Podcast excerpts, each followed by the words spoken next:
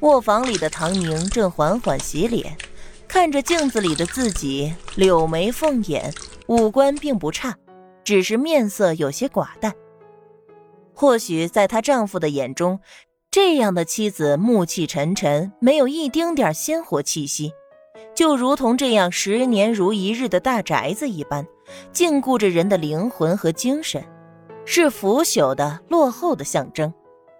她坐在梳妆台前，按照原身的习惯，随手挽了个发髻，用素白的手指拉开首饰盒，选了一根常用的钗戴好。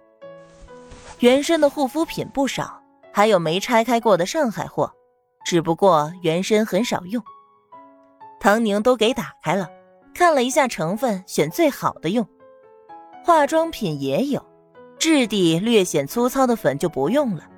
这张脸最大的好处就是白。拧开那管血红色的口红，她用手指轻轻沾了一些，往唇上涂去。有些灰白的唇瓣立刻散发出自然鲜活的光泽，整张脸也精神了许多。这些东西都是丈夫张卫民买给她的，原主根本就不舍得用，后来也就没有用的机会了，白白放到过期。张卫民是张家独子，他还有个妹妹叫张宝瑜，早早的就嫁了人，嫁到了隔壁县城首富家里去了。金南县虽然是个县城，但鱼米之乡，经济富庶，又紧邻上海，交通便利。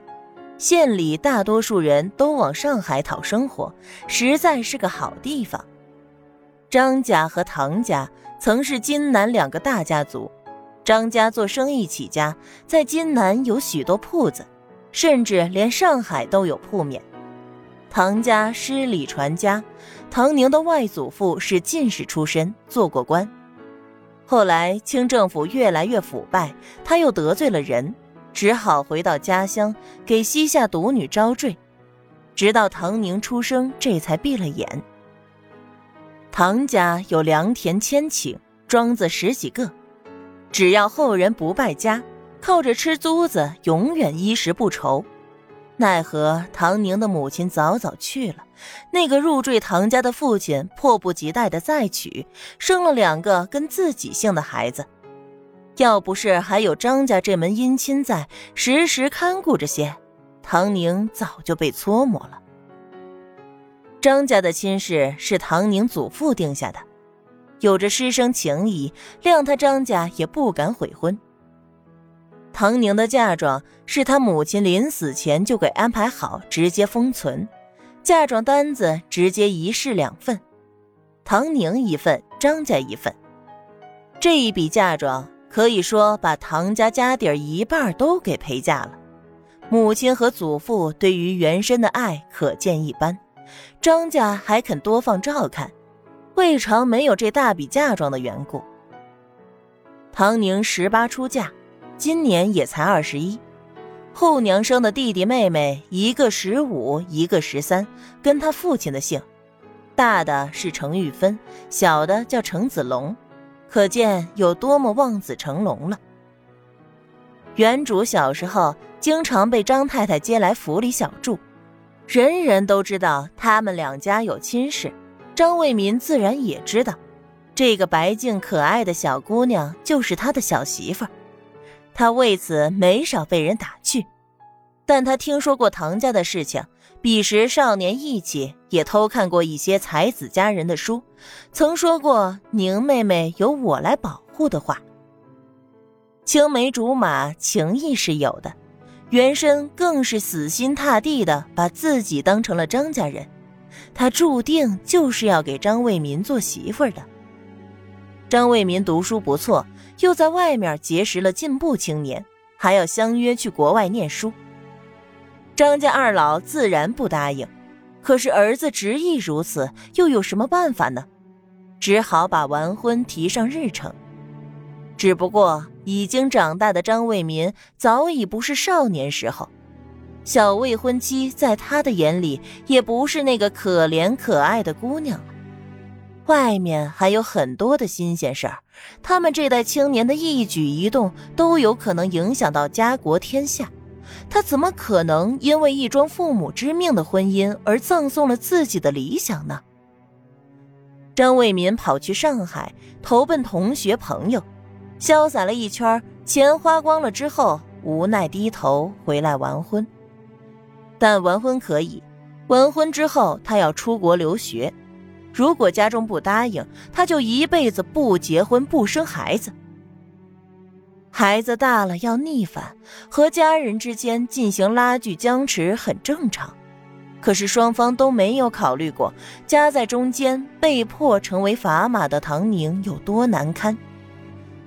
正大光明的婚事，像是要被人威逼利诱才能结成正果似的，莫名被一方嫌弃，又被另一方强行的塞给人。